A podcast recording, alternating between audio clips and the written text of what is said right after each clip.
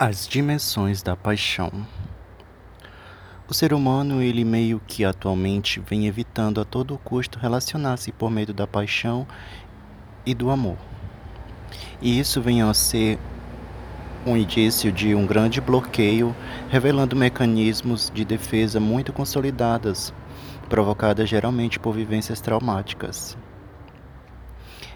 Há que se saber que entregar-se à paixão é, antes de tudo, um ato de coragem. Baixar os desejos que impedem o contato com o outro e o risco da paixão como possível consequência é um ato de coragem.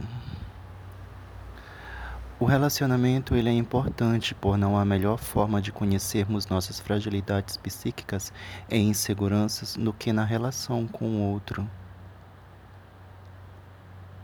É certo que após algum tempo de relação, as idealizações iniciais começam a colapsar e a realidade se apresenta.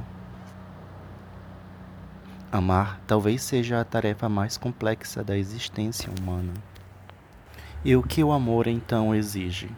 O amor, diferente da paixão, exige uma grande maturidade, a ponto de se ter condições de considerar o outro e suas necessidades, diferentemente da paixão, que é permeada por questões mais narcísicas e autoconcentradas.